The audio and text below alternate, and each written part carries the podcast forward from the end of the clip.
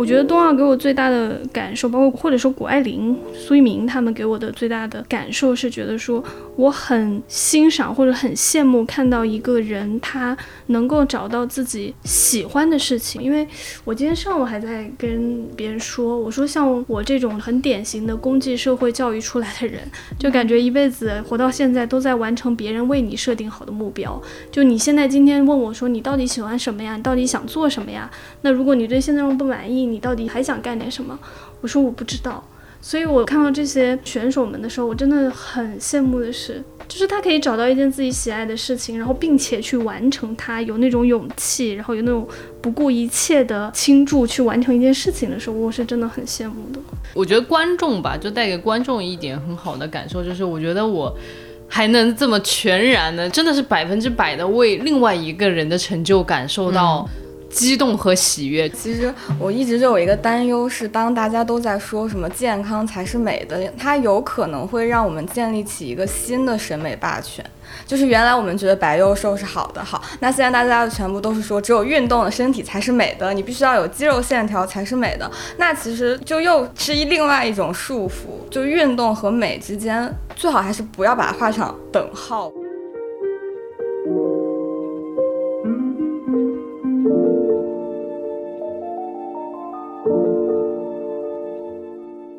Hello，大家好，欢迎收听没理想编辑部，我是林兰，我是佳俊，我是阿紫，我是毛主席。你们知道没理想编辑部的招聘秘密吗？我们知道啥秘密？就是名字要带颜色。你看我是林兰，然后就是蓝嘛。小紫阿紫就是小紫。我们还有位编辑姓黄，所以悟到了吗？今天 今天我们迎来了一位新朋友小绿。欢迎欢迎，他老厉害了，是新西兰人。啥 鬼？今天这期节目是由源自新西兰的多合一膳食营养补充剂品牌 Athletic Greens，也就是 AG 小绿粉赞助播出。天呐，你的梗真好烂啊，蓝妹。嗯，不过说真的，就是我们编辑部其实关注 AG 小绿粉有一段时间了。其实也是因为一开始看到了有我们很喜欢的博主，有 Alex，绝对是个妞，还有我们的简丽丽老师都在喝。其实 A G 就是每天早上起来空腹的时候，加这个一勺这个粉，加在水里面，或者说一些饮料里面，把它摇一摇喝掉，这样呢就可以很简单的补充到包含七十五种维生素、矿物质、益生菌、益生元和一些天然食物萃取的我们人体每日需要的一些微量元素了。我和小紫最近每天都有在喝，我俩就喝了有两周多了，身体确实感到了一些变化。首先最明显的就是便便通畅了，这是因为 A G 小绿粉里不仅仅有丰富的益生菌，还添加了给益生菌吃的食物益生元，能让益生菌群在肠道里快乐的生长繁殖，很好的起到了帮助消化和改善便秘的作用。但是是哪位编辑通畅，我就不说了。另外，因为 A G 小绿粉里面有 B 族维生素、矿物质、镁和锌，还有帮助神经调节压力的草本植物，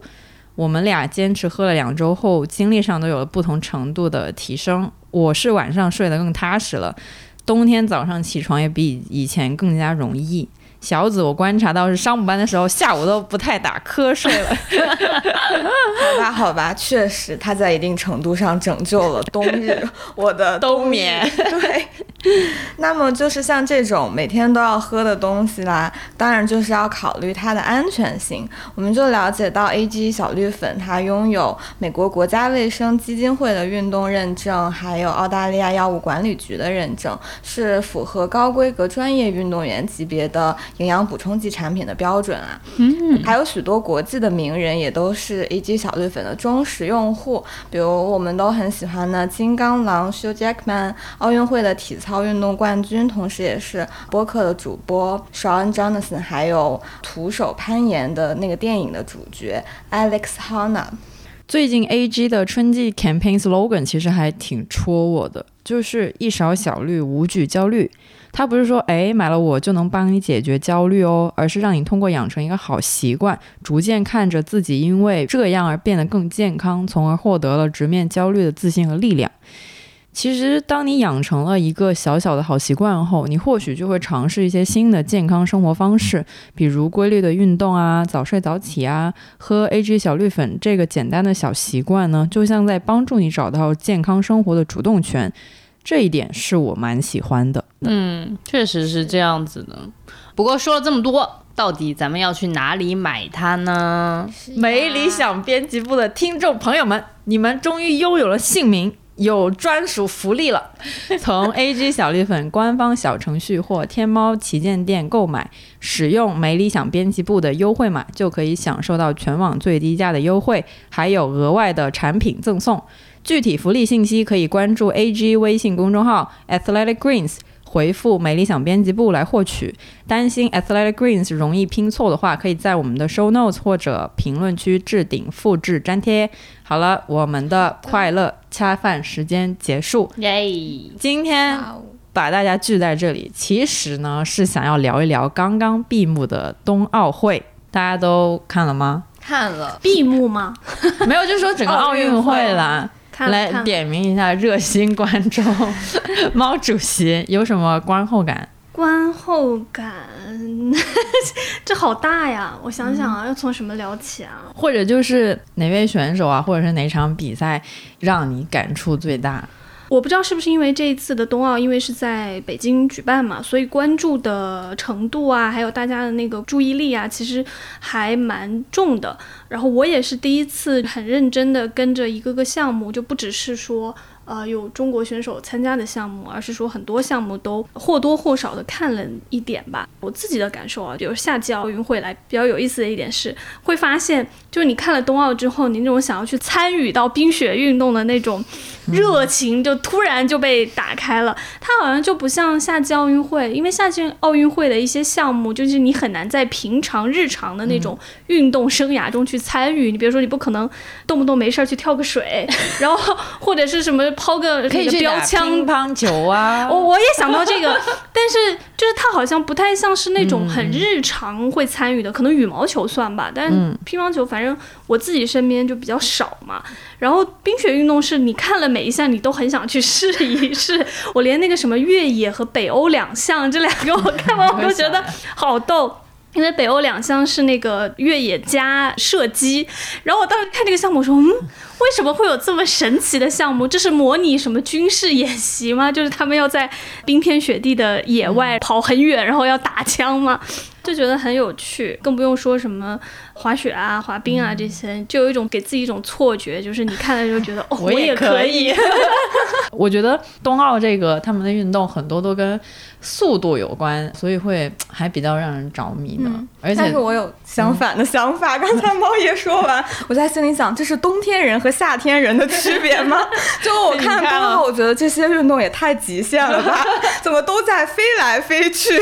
速度还贼快，对，你看一个短，所有的项目都在空中飞，然后不然就在冰面上飞，普通人怎么参与？确实，滑雪啊什么的，但是我觉得如果你试过之后呢，会确实会觉得挺爽的，就看着会有点害怕，但你试过之后会有一点点上瘾或者着迷，因为那个速度就会让你有一种。多巴胺分泌有，对对对，会有的，因为你平时你就没有办法这么快嘛，就有点像你在地铁里面走，他们不是会有那种扶手电梯嘛，然后你就走在上面，你就发现你自己快了很多倍，但是你又没有使出更多的力气，你就觉得自己好像突然变成了一个增强人类一样。那你在雪地上会有相似的感觉，就滑雪啊什么的。其实聊冬奥的话，我们就没有办法绕开我们的五二零，大家都特别喜欢他。嘉俊有没有看他的比赛呀？有看有看，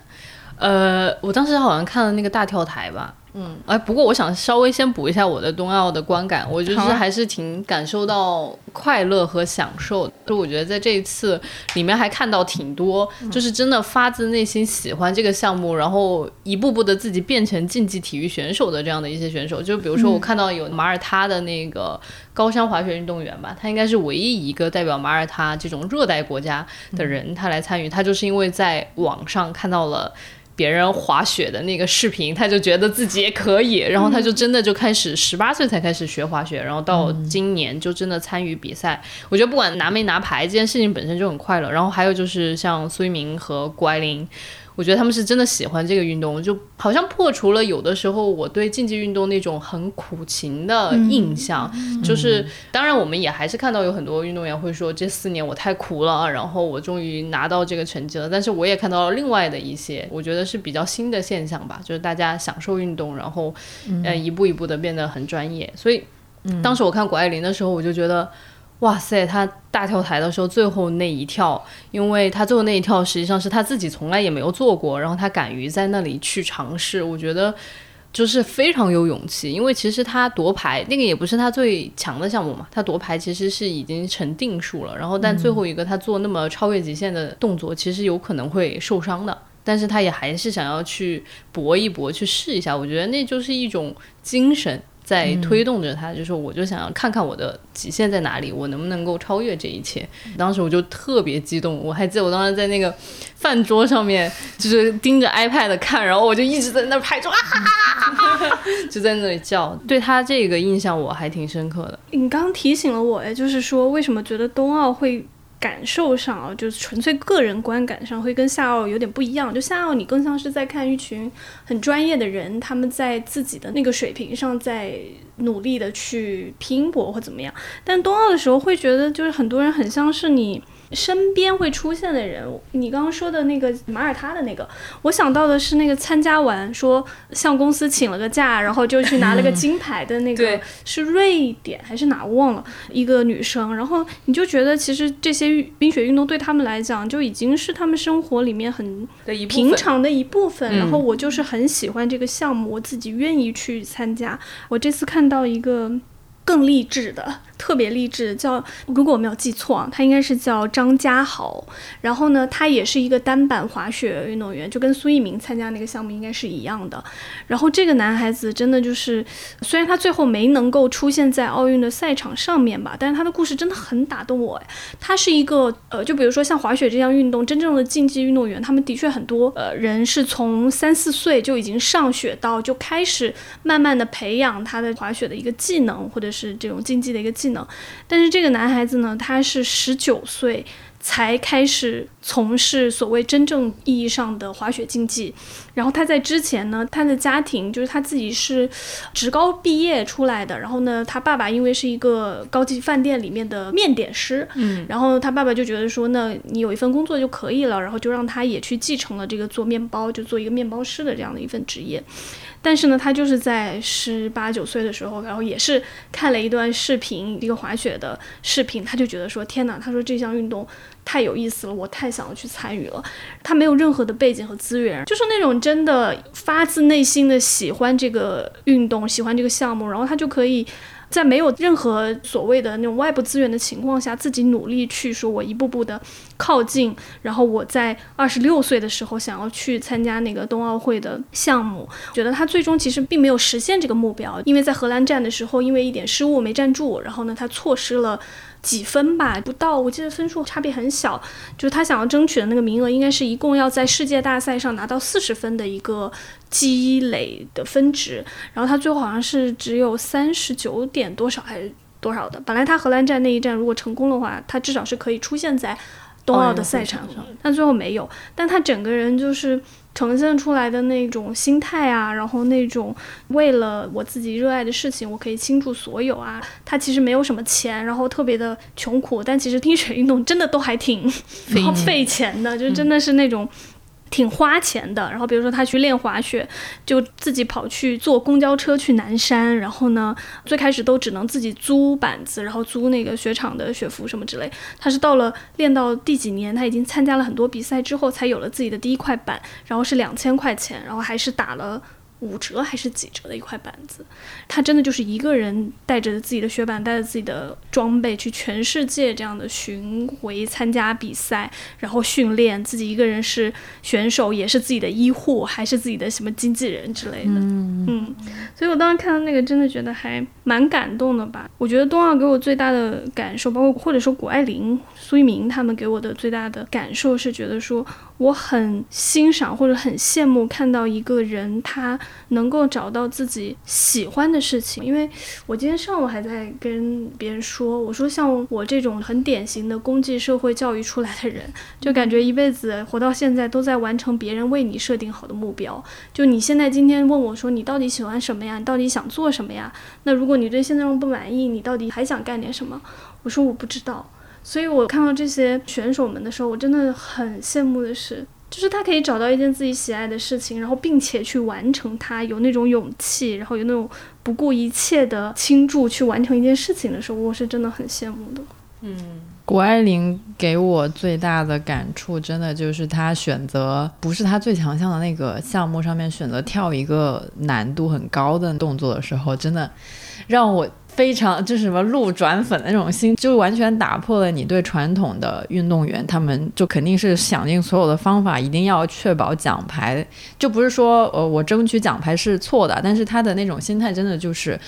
奔着自己来的，他就是希望自己在这个雪场上能够呈现出他自己最希望的样子，所以他选择了一个更冒险的方法。当然，他也取得了一个 win-win 的一个局面。他就因为那一跳拿了特别好的成绩，拿到了金牌，然后他也没有辜负自己的这一点冒险，就让我觉得，哎，这个女孩真的是不一样，真的是不一样，让我非常的喜欢她。我记得那天那个大跳台的时候，我正好在去滑雪的路上，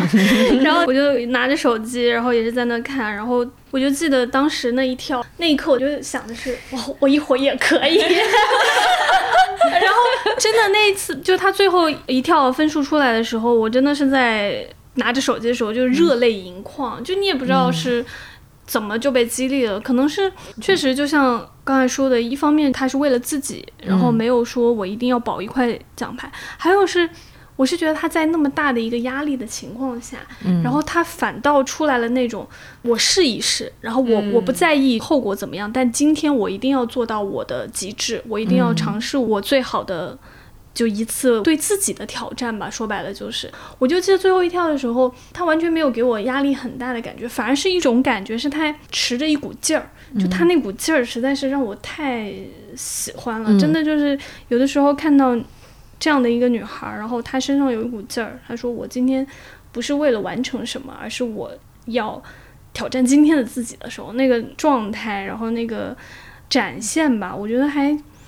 挺让人动容的，然后加上最后的结果，其实很好的。对对对对。我觉得他做这样的决定，代表着他是一个很自信的人。他本来就是一个很优秀的运动员嘛，在比赛之前，所有的眼光其实都在他身上，然后他还是可以做到，我不那么在意别人的期待。然后我就是只要完成我心中对我自己的那个目标就好了，所以我真的觉得她是一个，真是一个特别自信的女孩，我就哇，好羡慕。就是虽然我跟她又没有说过话，又 我又觉得她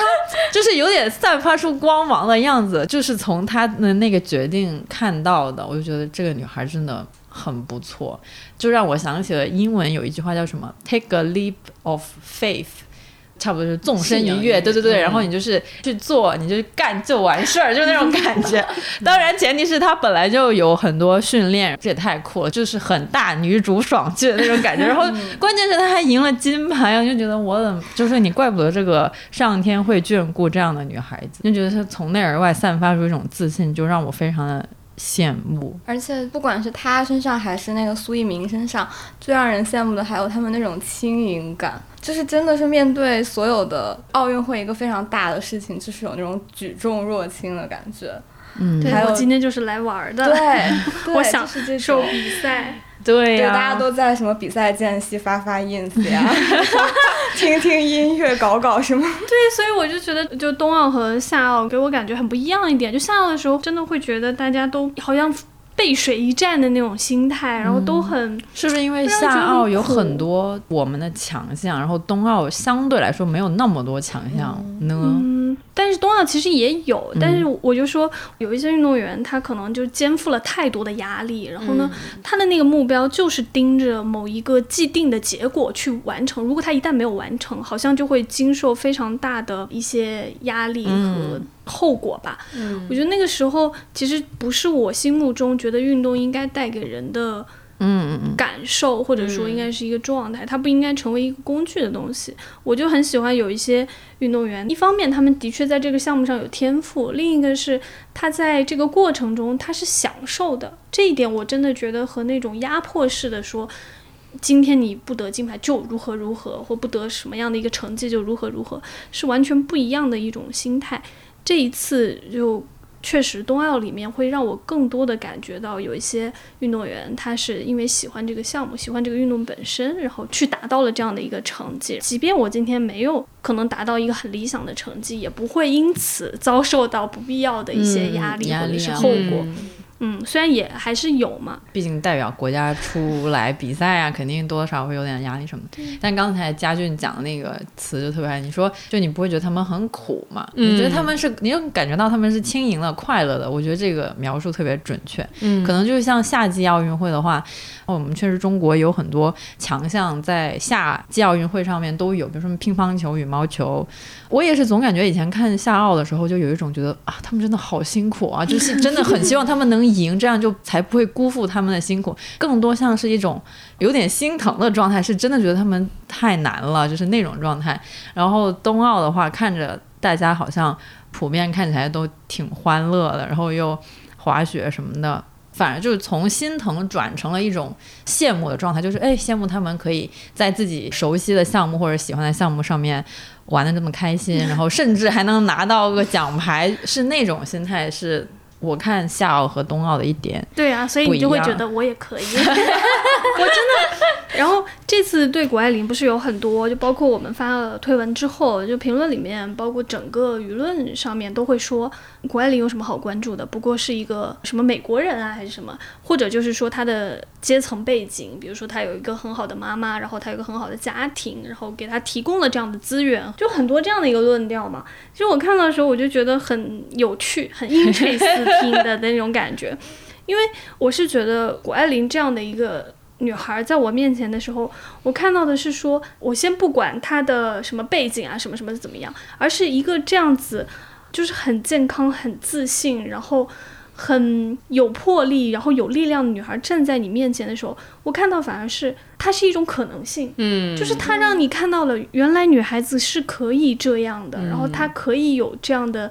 就是他可以成为一个这样的人。我觉得这个才是最重要，而不是说，就有些人我我就觉得很奇怪，我说你即便抛掉这些东西，你为什么不能很朴素的感受到一种鼓舞呢？呃，我我记得我们当时那个里面有一个评论就很可爱，那个女孩就说，为什么有一些人只能看到谷爱凌的什么钱啊、资源啊、妈妈呀什么之类的？她说你为什么不能看到谷爱凌她本身对于自己热爱的事情的那种努力和专注呢？即便你今天没有那个 没有古燕古妈妈的那种条件，然后你只是一条街上开那个煎饼摊儿的，你也可以。因为认真去做好这件事情，做成这条街上最牛逼的煎饼摊儿、啊，摊主，对，然后就觉得对呀、就是为什么有些人就会揪着，就是对我们都没有这样的条件，但是我我觉得他带给人的那种鼓舞是不需要，不妨碍你在你自己的领域里面成为一个很优秀的人。我其实，在网上是有看到一些讨论，是把这个事情的一部分原因。归咎去性别因素上，虽然我没有一定要把这个事情想到说是一个性别问题嘛，但是我感觉好像多多少少有一点，因为假如说今天谷爱凌是个男生的话，我们会不会就立马的就想到说啊，他就是在一个很好的，他有很多钱，他有很多资源，就我们会这样吗？就是我觉得这是一个我们可以想一下的问题，是不是因为她是个女生，然后我们就当她取得这么好的成就之后。然后大家又开始习惯性的去找一些别的因素，就想说啊，他之所以这么厉害，还不是因为他有这个、这个和那个，要不然他也不会这么这么厉害呢。我觉得这个是大家可以稍微想一下的事情。嗯我觉得一个人变得很厉害，他肯定是有很多方面很立体的因素在里面。肯定会有幸运的部分，也肯定有他自己努力的部分。没，错，但重点就是在于我们每一个人去看待他的时候，你怎么去解读他嘛？如果你只是看到他有这么厉害的家庭，他的阶层是你可能无法企及的一个阶层，那你就会说永远陷在这里，我没，有，然后有对我就摆烂了。然后，但是如果你可能真的就是看 对，因为确实你的谁能够像嗯那么幸运有一个像古燕这样的妈，就是可能没有那么多人有那么多的幸运。但是如果你看待他，你更多看待的是一个。可能性的话，你就会觉得，哎，我也可以去够一够。所以我觉得这个就真的是每个人想看到什么，他就会从这一池水里面对舀出来舀出自己想要的东西。那一瓢。对没，错，我经常，唉，当然这样说可能不太好，但我确实会觉得说，如果你只把你的目光或你的视角集中在说是因为我没有这样的家庭，或者说我没有达到这样的阶层，所以我今天不成功，那我只能说这确实是一个安慰自己失败人生不错的一个方式。因为我想说这问题就是刚才蓝妹提出的那个问题，就是为什么今天是一个女孩子得到了这样的成绩之后，很多人会为她去找各种各样的理由和条件，说因为她有什么什么才可以成就今天的她。但是你比如说像同等条件下，苏一鸣，大家对他家庭背景的关注，还有对没有他就没有就没有那么重，对嗯吧？就觉得 OK，今天这个男孩子他取得了这样一个成绩，那就是他自己 足够努力。但好像谷爱凌就变成说，因为他有这样的资源和条嗯件，才能够成为这样，没有引导性别对立的意思，但但是是大家思考一下，有没有陷入这种 思维的这个误区误区？只是这么引导大家去想一下。我一直说的是，我觉得谷爱凌，包括苏翊鸣吧，我觉得他们某种程度上还有一个非常好的示范，是我觉得我从他们身上看到了那种所谓世界公民的可能性。因为苏翊鸣的教练也是一个日本人嘛，然后那个教练超级可爱，我如果去找一下小红书上看那个，我真的觉得日本人讲话有的时候好可爱哦。他在接受赛后采访的时候，日本媒体采访他吧，应该是，他就说，嗯，赢了之后我们真的很开心，因为那天比赛结束后一出什么什么大街对面有四十几个女孩一起大叫苏翊鸣，所以我觉得他真的很开心。然后就这种，然后那个教练还说，他说因为呢我在中国也会看很多的抗日剧，然后佐藤这个姓呢是在抗日剧里经常出现的一个反派的名字。他说我就是想用自己的能力，然后证明一下姓佐藤的也是有好人的。我觉得天哪，这也太可爱了。那个教练是不是经常会说一些可爱的中国话，比如说牛逼？我记得有看到一个帖子，就是说他经常说他苏一鸣牛逼，太可爱了，我真的觉得好得。可爱。对啊，其实就是从谷爱凌和苏翊鸣身上都能看到一些友好的、开放的交流，会让大家都变得更好。真的会让大，呃，会让大家都变得更好，就是是这么个意思吧。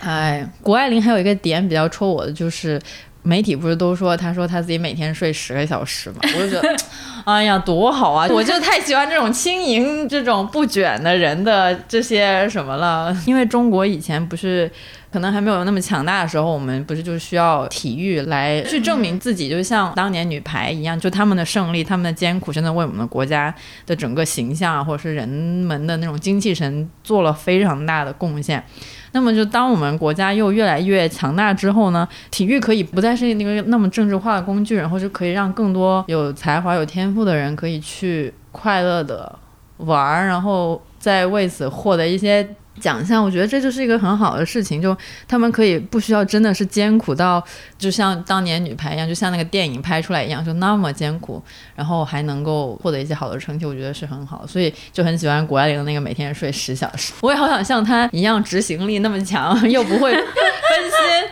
我真的觉得我每天睡得少。就是因为 我平时一直在摸鱼，我相信谷爱凌每天可以睡十小时，一定是因为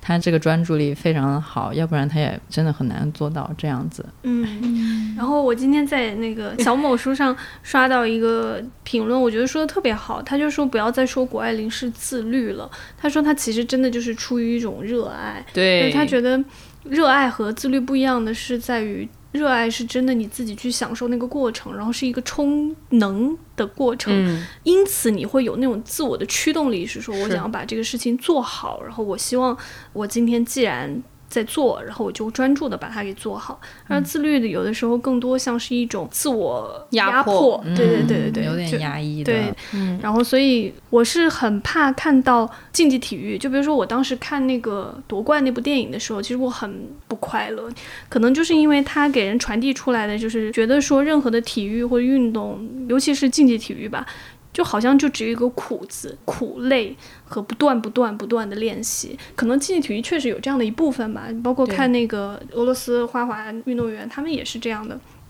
但是呢，我自己感觉是说，像谷爱凌这样的人，或者苏翊鸣这样的人的出现，会让你意识到说，其实有的时候你用一种很快乐的心态去参与到这项运动中，你也能够获得挺好的成绩和最终的结果。，对，对也是可以满足到自己的。嗯这也是我今年看冬奥一个在思考的问题，就是我今年开始我就不太喜欢所谓的什么卫冕冠军这样的一些说法吧，因为比如说像羽生结弦的话，就大家都很喜欢他，因为他长得又帅，跳得又好，对，之前也是拿过冠军的人嘛。然后就比如说像很多像羽生结弦那样的选手的话，大家一般就很容易向他投向一种目光，就希望他可以卫冕冠军啊。我真的是觉得你人一辈子你拿过一次已经很不错了，之后真的希望你想咋样就咋样吧。我觉得没有必要卫冕，真的没有必要。就是你拿两个熟，就我觉得拿过一次就已经证明你是一个超级超级厉害的人，然后之后就希望。他们可以更快乐的享受自己的运动员的生涯，可以少一些压力和负担，可以就更自我一点去做一些自己希望的动作，或者是做一些自己希望的项目训练啊，什么什么样的，就是还是那个出发点，就是希望他们不要那么苦。我真的觉得，就太多运动员为了拿冠军，真的呃，或者是拿奖牌什么的，都特别的辛苦，真的觉得他们挺不容易的。嗯，哎，花滑这个也是一个非常辛苦的项目。我是感觉可能我们看，或者说很多时候看竞技体育这个这个项目 本身的时候，是会有一种很强烈、很强烈的慕强心态。所以呢，就是不是一直说竞技体育菜就是原罪嘛？就是因为很多就从场外的人、观众来讲的话，他们会投射一种自我，就是今天一旦他表现非常好，你就会倾尽所有的赞美；但是呢，如果他今天一旦变得不好，你就会觉得他失去了他原本的那个象征意义，然后你就会非常的就是痛恨，对，因为你会带入一种很强烈的那种就是慕强的心态和慕强的情绪在里面。所以我自己有时候觉得，尤其是体育政治化之后，就更容易出现这种捆绑吧。这个其实还蛮，嗯，反正蛮，但还是不能摆烂哦，对吧？有那一当然就是在摆烂，就是那确实不行。我今年有一个非常警惕的话语，就是你永远可以相信叉叉叉。就我听到这个话的时候，嗯我就会觉得我也觉得不寒而栗。就是我觉得这给那一个叉叉叉，我不管那个叉叉叉是是谁嗯对吧然后都是有非常大的压力的。就是你相信他什么呢？你相信他永远可以夺牌，还是你是说他永永远不会？对，不会摔倒还是怎么怎么样？对，就是我就觉得那是一种非常无形的压力。当然，我觉得说这个话的人，他可能是那一刻感受到了一种巨大的，比如说那个人完成了一件什么事情，他感受到了一种巨大的喜悦，或者被激励，或者觉得他可能跟这一个。人是站在一起的，大家都是人类，然后这就特别、特别常见的集体幻觉。当你觉得我自己本身的人生，或者是对自我的那个就成就上面来讲吧，有缺憾的时候，就很容易加入到一个集体的幻觉中。你觉得当你成为了这个集体的一份子，这个集体中一旦有一个代表性的人物完成了一件非常了不起的事，你就会感受到那种共同的对对对、嗯自豪感。但这其实很多时候真的是一种，你幻觉。不能说不好吧，但它确实是一种幻觉。嗯，所以我觉得运动员真的很了不起，因为我是感觉竞技体育有时候就很残忍，因为冠军就是只有一个，然后你身为一个运动员。你要不停不停的超越别人，然后拿冠军，最终站到那个地方，可能才会有别人看向你。在大多数的时候，当你没有赢的时候，是没有目光投注向你的。然后我其实就会想，那那种时候是什么在支撑着他们继续？对，然后我是觉得羽生结弦也是一个挺幸运的例子，是在于花滑本身它不是一个竞技性多么强，它还是一个有自我展现的部分。然后它整个的节目是可以让你把你个人的经历、你的思考、你的个人魅力完全展现在有个人表达对对对，那个竞技场上的，所以它可以输的很好看。但是如果比如说他是一个短跑的运动员，或者他是一个短道速滑的运动员，他根本就没有一个空间去展现他的一个完美的失败。嗯，对，所以我刚刚在想到，就是说回应小紫刚刚说，就有一些项目它是没办法好看的。那到底什么支撑运动员继续走下去？很多时候，我觉得就是确实是外界的一些压力吧。我觉得这个肯定是占了非常大的一部分，但也看到有一些运动员他开始有那种 have fun 的能力，就他做一件事情，他从里面感受到乐趣之后，他其实很少再去问那个。意义感，或者说，其实那个能够 have fun，它就是意义感的一部分。就是我之前运动的时候，我很痛苦，我坚持不下来运动的那种人，然后又自责自己会多吃就长胖。然后，但是后来我找到了一个合适我自己运动的方式之后，我就会觉得运动本身开始变得快乐。我不是真的自律，而是我今天自己就特别开心的想要去。然后，因为你想到你今天去运动，你就会变得开心，这件事情你就。没有那么多的苦，就是哪怕是你今天练完之后，你全身上下都肌肉痛的不行，但是我还是觉得下一次我依旧愿意去，而且我很少就再问自己，我这么。不断的运动到底有什么意义？我就觉得快乐本身就是意义。所以说，我觉得一旦人找到了合适自己的那种运动的项目，并且在里面可以 have fun，这个事情就可以很自然的长久。然后他可能今年累月不断的练习，一点点的进步，然后拿到金牌是一个自然而然的结果，而不是说那个是他本身一开始就运动的目标。这样可能会更好受一些。我可能跟你的观点有点不一样哦，就是我觉得对于普通人来讲是可以的，就是你可以因为 have fun，然后你 enjoy 享受这个运动本身，然后去坚持下来。但我觉得运动员有点不一样，我感觉他们是从很小就被设定好了，说你这一生的志业可能就是这件事情了。所以我自己感觉说，刚才小紫说的那个点可能是在于这个，就是当你从那么小三四岁开始，你可能就进入到这个竞技体育的这条路径当中了，你根本就。看不到其他的选择，而且你到了已经是参赛的年纪的时候，然后你的年龄一天天的变大，你发现自己的身体、你的体能，然后你的技巧已经在下滑的状态中，然后你又没有拿到一个值得称傲的成绩的情况下，怎么再去找到这种所谓坚持的意义？我觉得那个可能是更残酷的一点吧。就是我觉得像，比如说我也是，我是那种我享受运动是。可能还不单是说我要拿到一个什么样的结果和目的吧。我自己觉得运动对我来说，我很快乐的一点，或者说我很享受一点，是在于我每一次都能看到自己的一点点进步。而且你但凡只要投入了，就是你的努力吧，就 就是时间和努力，然后你就是能够看到你比昨天好了一点点，一点点。然后慢慢的这个过程，其实凡是让我自己很。开心的，但我真的觉得运动员他们有时候很不容易的，他可能真的没有办法，嗯，去。我觉得有时候他们坚持下去的动力，可能是在于说。那我这辈子可能真的就是以此为我终生的一个职业或事业了。如果我没有了它，我可能也没有别的什么选择。我觉得有的时候可能就是靠着 maybe 吧，这是我的一个揣测啊，就靠着这样的一个动力去坚持走下去。所以确实还是蛮让人觉得挺心疼的吧。而且，你就呃有一些没有被关注的，其实他可能就是他可以还有更多其他选择，但有一些我觉得。就是那种已经被关注到的运动员，然后他确实成绩呢又是属于没有到达巅峰，但是呢好像一直在前进的那个时候，我觉得那好像反正对我来讲会觉得更痛苦。你比如说，就像有些人他站在了那个舞台上，然后他完成了，他最后没有获得一个很好的成绩，他就要遭受各种各样的骂名或者是恶名。需要运动员再就业，就像王蒙一样，王蒙不是有在，但他太强了，他真的太强了，但是他确实有其他很好的，对他的口才确实不错，那个叫什么德云社在逃分，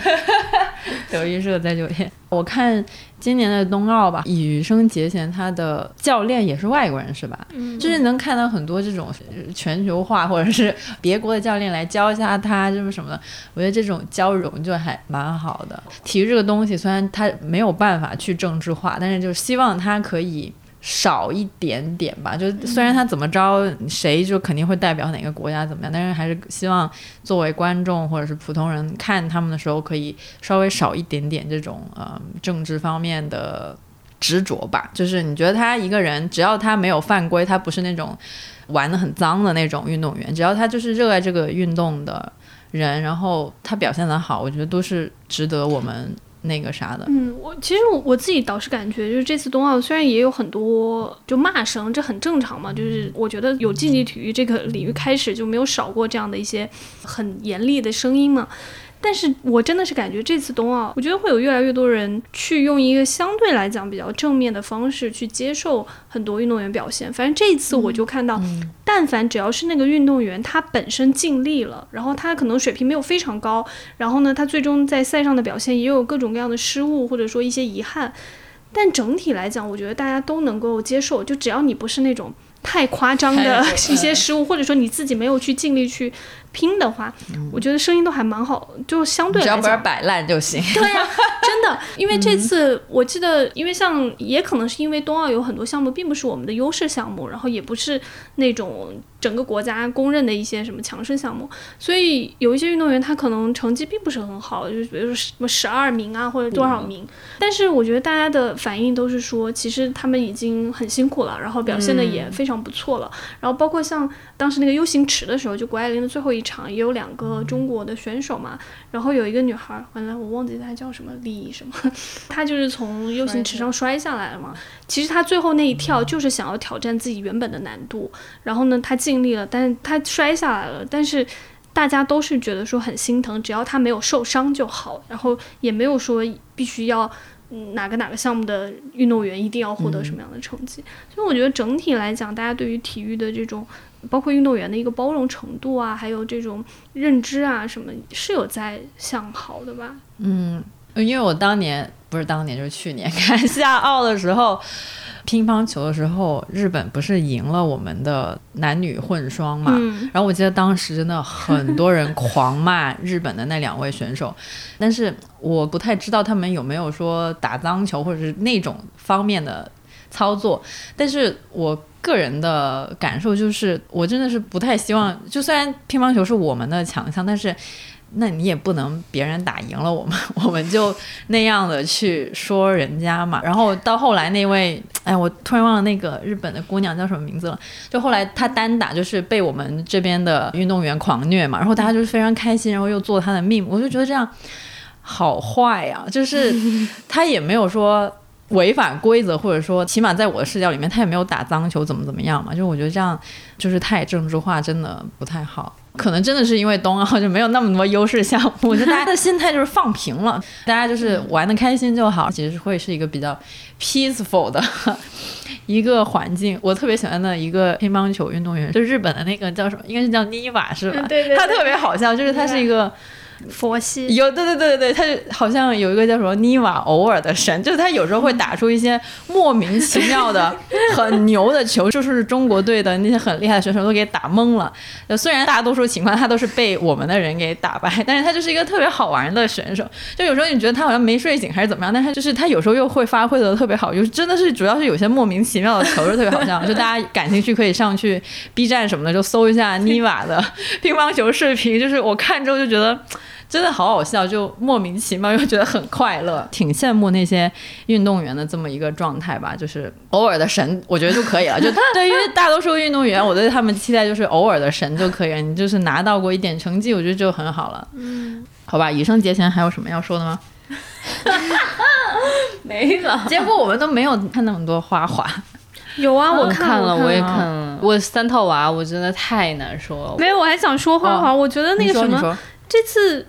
不是花花肯定有令人很哎怎么讲呢很心碎的部分吧，但是我自己是很喜欢花滑这个项目的，因为这项目真的很美哎，真的很美，就不管它跳成啥样，你都会觉得天 哪，他们特别像那天我忘了看，应该是表演滑的时候，然后忘了是好像是日本的那个姑娘，然后你就会觉得她在冰上特别像，我不知道你们能不能理解，就是。发音盒，音乐盒，那个发音发音发音盒，盒上旋转的那个，就是芭蕾舞的小那个女孩那种感觉，反正就是整体你就会觉得还挺美的。而且呢，像刚才谁说的来着，就是花滑其实还是有一部分可以让对运动员展现自己的个性也好啊，自己的审美也好的部分嘛。然后我这次可能因为对花滑关注比较多，然后就看了很多。跟花滑选手有关的一些讯息啊、视频什么的，然后建议大家去看一下金博洋小可爱，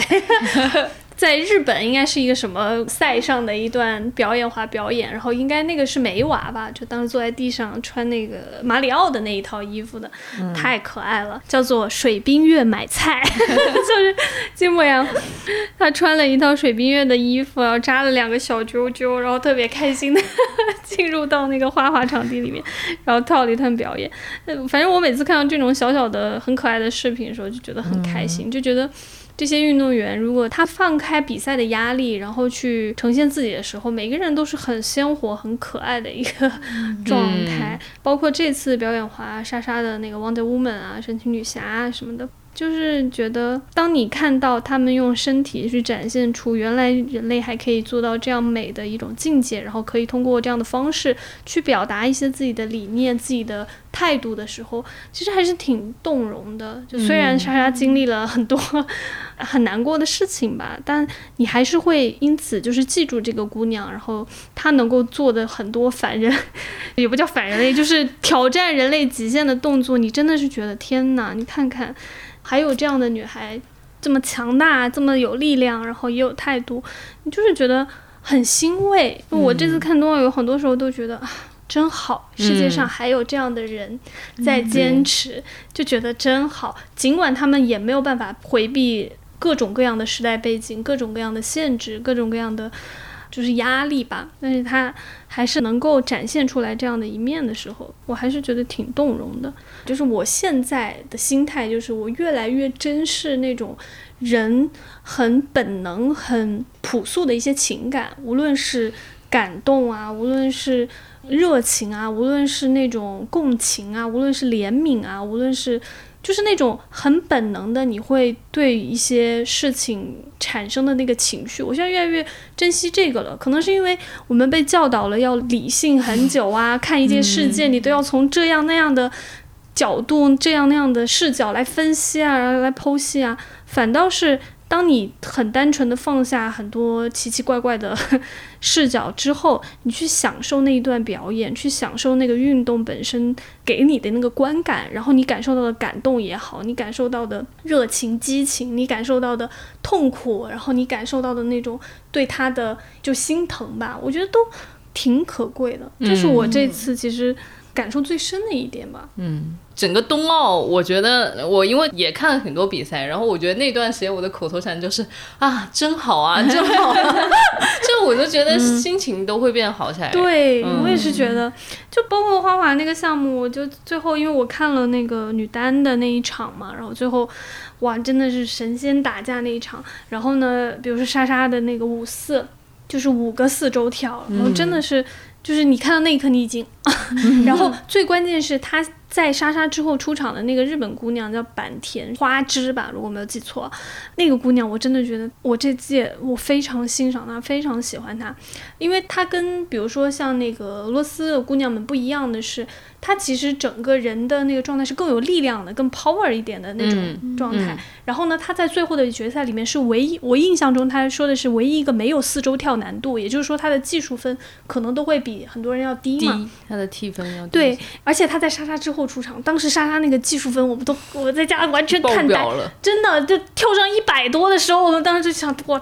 这这是怎么能比？然后他是下一个出场，所以其实他压力非常大的，因为他技术分可能就跟莎莎要差了三十来分。嗯，然后他其实，在赛前的时候就一直跟他那个教练握着手，然后就有点像打气那样。然后他的表演就是很，反正对我来讲，我觉得是很完美的，就是他的表现力，然后他的完成程度，然后他整个人带来的那种很健康、很美的那个肌肉线条和状态，包括他选的那首歌，当时那个我忘了是陈莹那个解说员还专门说了一句，他说这首歌就是为了展现女性的强大和坚韧嘛，就是他整个完成程度会让你第一时刻就觉得。真好，真的就是真好，这就是他带给我的一些我自己很真实的一些触动吧。就他唤起了我真的是那种很本能的情绪的时候，我会觉得说啊，我还是个人，我还是有那个温度的，我还是在跳动，不是整天逼着自己啊，非要什么理性啊，然后要怎么要那个冷静，要怎么样的？是是是，我还有那种对超越感的那种感动，就是看到他们这一小撮人代表着全人类，然后就是为人类的身体就迈到一个新的阶段对阶段、新的台阶的感觉，就会让你也觉得很振奋。虽然那那不是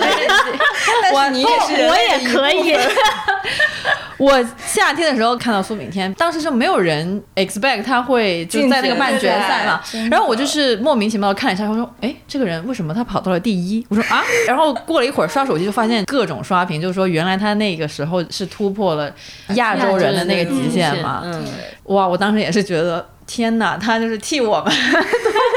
站上了决赛的跑对对对。就是莫名其妙的，哇，他好厉害，他替我们多跑了个零点，就打破了那个什么的，记录这就是集体的幻觉。哎，对，这突然真的会呃，好容易上头。那个时候就是哇，天哪，跟我一毛钱关系都没有。当时还想，哦，他是广东人呢，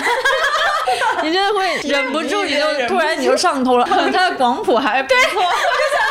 后最好笑的是，蓝妹跟那个苏炳添在广东人普通话上形成了强烈的共鸣。真的是很容易有那种集体的幻觉太上头了。对，呃，但那个说回来，还是觉得虽然他最终没有得到奖牌嘛，但是你还是会觉得，我觉得体育竞技最好玩或者是最珍贵的一点之一吧，就是那些运动员在压力之下，他突破了自己，我觉得就是一个特别好的地方。无论是比如说刚才那位日本花滑选手，就顶着那么大压力，在一个非常优秀的选手后面出来，然后他表现出了自己最好的那一面，这种我觉得就是比赛非常好玩或者非常有意思的一点吧，不一定是说在于输赢，就是你赢了还是我输了还是怎么怎么着，就是你顶住了压力，然后你把你准备的那一切都展现出来的时候，我就觉得真好啊。然后有时候就会有一些惊喜，比如说苏炳添上头了，上头了。还有就是，我觉得体育带给我觉得观众吧，就带给观众一点很好的感受，就是我觉得我还能这么全然的，真的是百分之百的为另外一个人的成就感受到。激动和喜悦，就像我们刚刚说，跟我们没有一点点关系。当然，我跟苏炳添更不是什么老乡，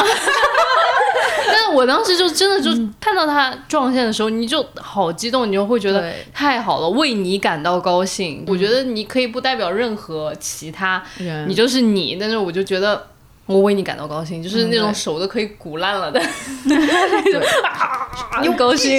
对对对，就是这样。我觉得真的是那种状态。嗯，对，因为生活当中很多时候大家都太习惯于比较了，就是比较我有没有比他好，我没有比别人好，我没有比社会平均赚的更多。嗯，但你在那一刻就是这些东西都没了，你就是为这个人感到高兴。我觉得那个也是体育竞技比赛给观众吧。我觉得带来的一个像礼物一样的东西，对。嗯，而且不仅是为自己国家的运动员，没错就有的时候你看到别国运动员的表现很好，就像我刚刚说的那个日本姑娘，她其实不是最强的，就是花滑在俄罗斯的这个统治之下，你就知道有很多人他其实受制于训练的条件，受制于自己自身的天赋和身体条件，他不可能是那个最强的，但他在那个上面表现出了最好的自己，或者说完成的自己最能够做到的一个最好的时候，其实你真的是很容易被打动的，而且你会由衷的，就是觉得，嗯，你真的很棒。这么聊下来，我觉得我还是夏天人呢。我提的大部分都是夏季运动会，笑死，真的是。我们来聊一聊我们各自的运动心得吧。来，小紫，快说一下你的运动心得。这个好大，一定要聊近期的吗？呃，对，一定要 我本来是想分享一下，我曾经是田径队的来的。啊 啊！对 你跑多快呀、我小学的时候是短跑一百、二百，然后你多少秒我是田径队的。小学的时候早都忘了，但是我是从小学开始参加运动会，就一定会拿一堆奖品回家的人。真的吗？，对，跑步 对我跑步，我一百、二百都是跑第一名、第二名。，what？真的？对，所以我小学就有大概一年是在田径队训练。你就在多高啊学校的田径队训练。我小学的时候也就是 叶小学时候多高啊？就也是矮的，矮的，但是不耽误我跑得快这件事。就是有有经历过田径训练，虽然是那种非常不规范的小学，很一般小学的那种田径队，但也是那种要每天哦参加它的原因就是它可以不用上早自习，就但你还是跑得快的那那些因为跑得。快，所以才会被选上。然后就是要每天去训练。曾经还是很热爱运动的，然后呢？是什么改变了你？然后一直到初中也都是可以，就是短跑也可以拿名次，然后八百可以拿名次的状态。但是中考一定要测八百、这件事情改变了我。中考是一定要测八百吗？对，而且就是因为整个八百米的测试，你就要求你整个体育课一年的体育课，你就是要不停的跑八百、不停的跑八百。就是彻底让我对跑步的热爱完全消失，一直到现在，我去健身房都只踩 椭圆机，不要跑跑步机。就跑步机 no，、哦。就椭圆机 OK，对，所以就是我大概可惜少了一个奥运，冠军，那那倒是也不可能。少但了少现。在看到现在的我，应该完全想不到我曾经是运动健将。确实有点 我小。小的时候，一分钟跳绳可以跳一百九，就是那你三长大，你到底经历了什？么？为什么会变成现在这个被样子？中考的体育折磨的，大概是。反正我那个跑步，我是印象非常深。我就是中考那个八百测完之后，我说我这辈子再也不要跑八百米了。就再也没有跑。大学还要体测。呃，好吧，对，所以我是小的时候大概是知道那种跑的快乐和你要超越自己的快乐，因为长跑大概会有一个那种身体的临界值嘛，就是在那个临界值之前会非常非常累，但你一旦跑过去了之后，你就会感觉到轻松，就是那其实是一个非常神奇的体验。就跟你晚上熬夜一样，熬过一个点之后，你就 哎，好像又不用睡了。之前就到三点钟 的 时候就完全清醒。之前一两点的时候就是困的要死，但是你一旦撑过去之后，那你就今天一个晚上不睡都可以。对对，错误示范，请 不要效仿。所以，所以，其实我就是觉得运动这件事情是一定不可以逼迫的，嗯。就是感觉说大家好像现在搞什么体测之类的，一定是为了你好。可是那个为你好的过程，就可能像就泯灭掉了像我这样原本还有一些还可以成为还可以是奥奥运奥运冠军的，田径，中国女子田径少了一名枚星。星星。星，哎，可惜了。的。其实我最喜欢的运动了是游泳吧，就到哦现在依然喜欢的运动是游泳。为什么呢？因为游泳不用搞任何测试。这 而且游泳的话，是你在水池里面会享受到很多放空的时间，不然你其他的运动还是会戴耳机。哦呃，快倒还好，但是是还能游蛮久的。真的就是游泳的话，因为也不会戴耳机，也不嗯会看任何东西，很多时候你也不会想，你就是在泳道里面来回来回来回，那个过程非常治愈。就是一个放空的状态。对、我就会觉得我当时在伦敦就在学业非常紧张、崩溃的边缘，就是因为我那段时间因为办了学校健身房的卡，所以就每天下课会去游泳，就是有很大程度上的帮我度过那一段很难的日子。但是这个游泳，因为它真的条件限制太多，对你必须要找到家附近的游泳馆，你才能实现。而且人还不能多。我放弃游泳这项运动，就是刚刚小紫说的，条件限制太多，而且你在北京想要找到一个还不错的游泳馆，非常的痛苦，就离我家要不太远，要不人太多，要不就是泳池不干净或怎么样的。嗯，所以在座的大学生们，请一定要把握好你们 学校的游学校的体育设施，真的，嗯，出了进了社会之后，这一切都好难得。对 还要付钱，我记得好贵。学校有时候也要付钱。我我记得有一次嘉瑞还在问我说，北京有没有好的游泳馆，然后我们探讨了很久，我估计他是肯定没有。没有找到。对，有一个挺好的。体公园那个还可以，我记得是在朝阳公园附近有一个叫什么二十一世纪什么什么游泳馆，那家非常好，据说是那种训练场馆，但是太远了对我来讲，而且挺贵的，因为它是非常大专业的一个泳池。But anyways，有听众知道的话，可以留言告诉 对北京的夏天要到了优质游泳对北京的优质游泳馆，如果有知道的话，请推荐给我们。夏天要到了，我们马上就要去游一游，谢谢。但我很同意刚才小紫说的，运动会有一种疗愈的作用，所以我真的觉得找工作一定要找一份有时间让你去运动的。什么东西？会的，我觉得真的是，如果周末有时间，但是你知道够九二十四小时的那个健身房吗？就是你工作任何时候你都有时间去运动。对呀、我以前有一个朋友，他是在投行还是咨询行业，就是那种压力非常大，他就是靠他对他就是靠运动去解压的。然后我记得那一阵，他就跟我经常是那种半夜十点钟，然后去健身房健身到十二点，然后回家睡觉。我今天我感觉我朋友圈但不行，我还是要睡十个小时。都是七点钟起来去健身房，然后正常上班的。好，那就是是我不够努力，sorry。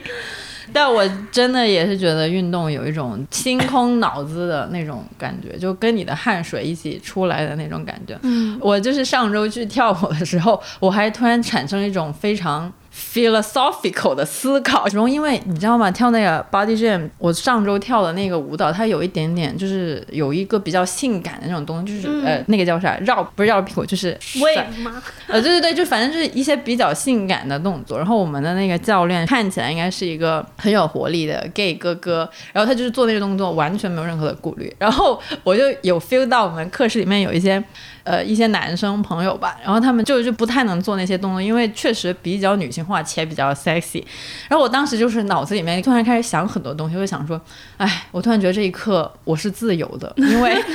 因为真的我就是开始想很多东西，人家平时就不会想这种东西，你懂吗？我那一刻我就在想说啊，我还可以做这种动作，我完全不用在乎别人的眼光，我是自由的。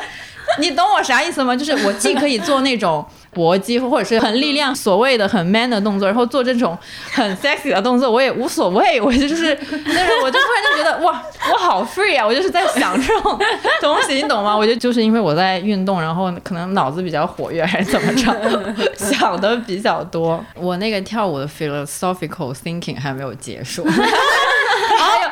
我觉得运动这个事情呢，真的是一种，呃，当时不是在想说，就是从女性或者说性别这个角度上，觉得自己哎突然有点自由，然后我又继续在想很多最近发生的事情，就想说。我们其实是很不自由的，在很多层面上有各种各样的枷锁或者是歧视，就是我们很多人都经历过。但是因为我们都一起在共同面对这些很糟糕的事情，然后我们都在努力的去做自己力所能及的事，比如说去发声，或者是去跟一些别的人 battle，就是我们都会去做这些事情。我就觉得是一种叫啥，在痛苦中大家都有在成长，是这样的一个想法。前几天刷微博刷到了一个五十多岁还是六十多岁的一个阿姨吧，是一个外国阿姨，她就把自己练成了那种很多肌肉的那种，原因是因为他以前遭受过很长时间的家暴，后来他就决心离婚，然后应该是离婚了之后，他就是一直在练，就是疯狂健身，然后他现在就是那种肌肉非常多的那种状态，就是绝对能一拳随便就可以打爆一个打爆你的狗头，就是那种状态。就我以前看到他的时候，我可能会觉得，哎呀，她怎么一个女人就是那么多肌肉，就觉得好可怕。但是我那个时候看到她，我就是一种莫名其妙的感动，因为我就觉得她也是通过痛苦，然后获得了一种自由。她是在痛苦中挣扎过，然后她自己成长，最后她就成为了一个很强壮的女人、女性。然后她也再也不怕任何男性可能会伤害她，因为她自己就很有力量。我好感动，因为我觉得她的那种自由不是这个社会给她，是她自己从、对，是她自己争取来的，所以我会觉得会更加的有力量吧。这就是我那时候在跳舞的时候，脑子里面从一个点跳到另外一个点，再想到另外一个点，再想到另外一个点的事情。就我觉得别人给你的那种自由。也是自由嘛，也是好自由，但是那种自己从下面你自己一点点反抗、一点点挣扎上来的那种自由，真的是经历过痛苦的那种自由是更有力量的吧？我会这么觉得。嗯，我这次被谷爱凌打动一点，还有就是她说美是健康、自信、有力量嘛。然后她举了一个例子，她说，比如说看我的腿，然后她就说会有人说啊什么你的腿怎么这么粗？她说你千万不要这么想。她说我看到的就是我的这条腿可以跳那么高，我可以做。无论是女子，甚至是人类都达不到的一个高度，然后她就很自信嘛，就觉得哇，这是一种很快乐的事情。真的那一刻，你会觉得，你会放下很多那种观念上、文化观念上给你的那种压束力。缚。对，家具呢？家具有什么运动？你在做什么运动？哎呦，你每天上班都特别的运动。我今天为了录这期关于冬奥的节目，穿的非常的运动。其实刚刚小紫在说她小的时候跑步，我突然想起来，我小的时候竟然是踢跳队的队员，而且我还在从从跳是什么？就是呃那个跳绳，就是会有双摇和交叉，你们知道吗？哦我知道就是你一跳起来，然后手是甩两个。对对对对，我可以跳交叉，对，交叉也是一种竞技体育，然后还有一个叫跳毽，跳毽实际上就是对角踢毽。然后我当时是练对角踢毽子，就是你左脚踢毽子吗，对，就踢毽子，你左脚踢了，右脚踢，然后这样算一个对对对对对。然后那个是一个竞技体育，就是一分钟，你看你能踢多少对？好神奇！对，我当时就是在我的呃青年时代，嗯对，就是在市里面拿奖的，我都我都快忘记这件事情了。那个时候我就是因为那个毽子就在你脚下，就是左脚右脚左脚右脚，然后那个时候你就会觉得世界都不存在，就是尤其是你在比赛的时候，其实是两排人站在一起。然后大家可能隔个大概一米半米嘛，就给你画一个圈。然后第一是你的那个毽子不能掉到圈外，掉到圈外你就不能再比赛了。然后还有就是比你一分钟能踢多少队。然后我记得当时大概是能踢六十队或者六十一二队，就绝对是在全市里面拿一二名的那种。然后我当时的成绩可能就是五九五十九到六十二这个中间摇摆。比赛的时候，真的就是你一听见哨响，然后你就开始踢，然后你就完全觉得世界不存在了。我觉得那是我人生第一次感受到真正的心流。心流 对，多年之后你回来想这件事情，你就会觉得，我靠，那个时候我就已经懂心流这个概念了。然后最近开始的运动就还是健身嘛，你是健身房跑步，然后那种举铁的？没有，我是普拉提，然后加上一、哦一点壶铃，还有一些自重的训练。然后其实我真正真的开始，我都不想说坚持，就是开始运动，一直持续到现在，其实是从去年开始吧。然后我就总结了叫两个 P，两个什么两个？就是我的，理念发生了非常大的变化。一个 P 是 present，就是 be present。我以为说两个屁，中没有文 那个字什么 字母屁，就运动的那一刻当下非常专注，就是因为你但凡脑子抛一下毛是很容易受伤的。因为我现在比如说练壶铃，我会拉三十二公斤的壶铃，嗯，就你那一刻你一定要就是说核心收紧，然后屁股收紧，然后你每一个动作标准，然后你才会能够举得起来，要不然你真的稍微闪失一下，你的腰就那个了。所以我当时就在这件事情上面，我就有一种。活在当下这一秒的感觉，就有很深刻的那种感觉，就是这一秒钟你要做这个事情，然后就很专注。然后还有一个就是 be patient，因为我才开始练的时候，我的教练老跟我说，他说核心核心，我说核心在哪里？我不知道核心在哪里，我说是肚皮吗？然后我今年真正可能都是练到二零二二年大概一月份的时候，我突然有一天跟我教练说，我知道核心在哪里了。所以在哪儿？就是他给你指过，大概就是在比如说这个就 six pack 这个地方了，但是你是感受不到的。以前 就是力量太弱的时候，你完全感受不到。我就回过头去看，就是从开始练习到现在，其实真的已经过了挺长时间了。然后，但我也就是一点一点的进步，一点一点的进步，然后到最后才发现自己回头看那个自己。到现在已经有很大的变化，就是觉得运动带给我了两个 P，两个屁 对，就是 present 嗯 and patient，patience。对，然后我觉得这个是我很开心的一点吧，去年非常开心的一点，嗯啊，就是朋友吃饭都不去了，我说我要去运动，哇哦！这是很大的差别，我觉得很大的差别，嗯嗯嗯，我也觉得是要。嗯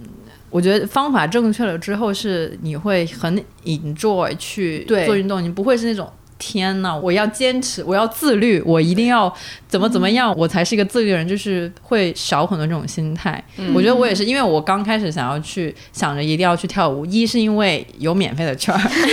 二是因为我真的觉得我那个小肚子是时候需要减一下，真的真的就是说认真的话是有这两个因素。然后去了之后，后来还是逐渐的觉得感受到了快乐。然后除此之之外，还有一种也是刚才猫也有讲到，就是你一点一点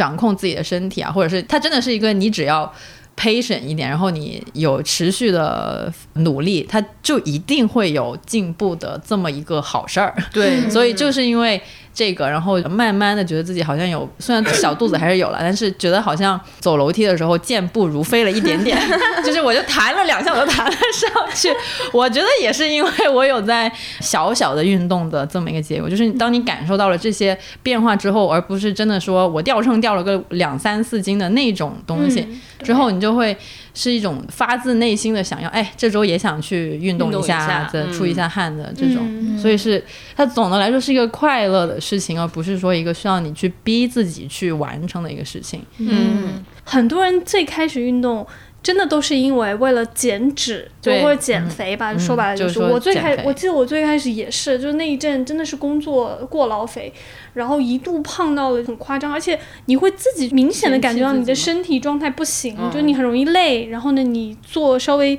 爬个楼就开始气喘吁吁等等，心肺啊什么都不好。但是就反正我运动了这么久之后，我发现其实你反倒会放弃掉减脂这件事情，嗯就它是一个很自然而然的附加的结果。对对对，不是你的目标。对，真的就是运动会让你自己，反正我每次运动完都是一个很释放、很开心的状态。我每次运动完都会有一个闲者时间，就是那一刻，我觉得天哪，世界 peace and love，我的内心是 peace and love，那个是我真的觉得最开心。然后现在去运动的时候，其实根本不会在意说我到底能不能减下多少的脂，更在意的是说我今天的运动表现，我对我自己身体的肌肉的控制能力有没有变得更好，我的动作有没有做到更标准。其实我一直就有一个担忧是，当大家都在说什么健康才是美的，它有可能会让我们建立起一个新的审美霸权。就是原来我们觉得白幼瘦是好的，好，那现在大家全部都是说只有运动的身体才是美的，你必须要有肌肉线条才是美的，那其实就又是一另外一种束缚，就运动和美之间。最好还是不要把它画上等号，我是感觉，就像我们刚刚一直聊的，你就是为了你的身体健康去运动也好，还是为了快乐去运动也好，都可以，但不能只是因为你为了要锻炼一个翘臀，为了锻 炼一个 倒也没有。什么腰，对，那个是一个不快乐的事情，以及它真的是一种束缚，即便运动是一件好事，嗯，我是真的很害怕，因为你呃，看，确实有很多现在的健身，他们的宣传的 slogan 还是有很多要以这个什么给你练一个什么翘臀或者是什么什么身材之类的，对，来作为一个很主要的宣传或者营销手段吧。但希望可以淡化一点，还是